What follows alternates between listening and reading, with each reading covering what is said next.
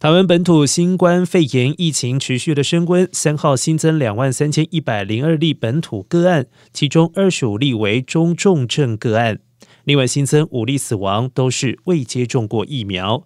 指挥中心指挥官陈时中三号再度放宽入境检疫的措施，从五月九号零点开始，入境居家检疫天数缩短为七加七，七天居家检疫，七天自主管理。陈时中表示，新制以自宅或者是亲友住所一人一户为原则。如果家户无法符合一人一户检疫条件，需要入住防疫旅宿完成七天检疫。至于筛检频率，落地第零天 PCR 裁检，到检疫期满当天，也就是第七天，再执行一次快筛。另外，提供一支之备用的快筛试剂，于检疫期间出现症状时使用。